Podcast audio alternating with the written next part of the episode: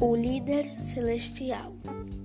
Antes de vir à Terra, Jesus, é, antes de Jesus ir à Terra, ele foi o comandante das hostes angelicais e o mais brilhante e exaltados filhos de Alvá anunciaram sua glória na criação, né?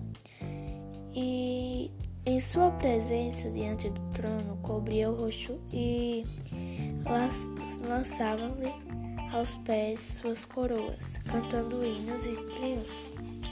É, eles cantavam um hino é, sobre aos pés de Jesus, sobre suas coroas. É, Jesus poderia tudo, poderia ter permanecido ao lado do Pai, usando a coroa, as, a coroa que nosso Pai usa, as coroas e as vestes reais. Mas por amor a nós, ele trocou as riquezas do céu pela pobreza da terra, né? Jesus deveria estar lá com nosso Pai, ter permanecido ao lado dele, usando a coroa e as vestes reais. Mas, por amor a todos nós, ele trocou a riqueza do céu pela pobreza da terra.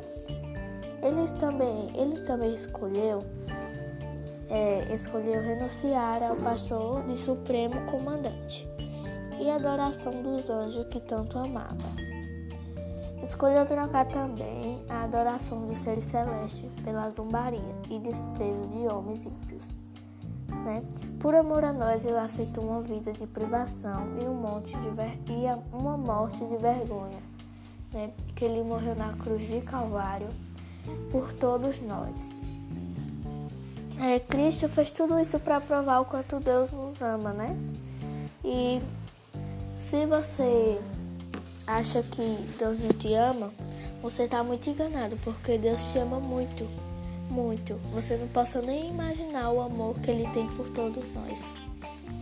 É, Jesus já, Jesus já prova que nos ama e Deus, e Deus também. Jesus provou que nos ama, que nos ama ele morreu na cruz por nós.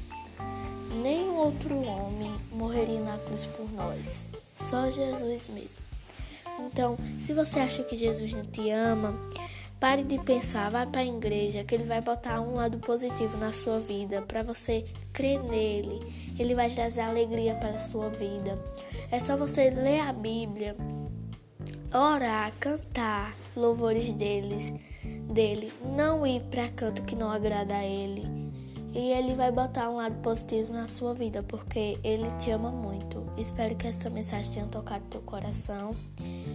Um beijão meu e do Espírito Santo.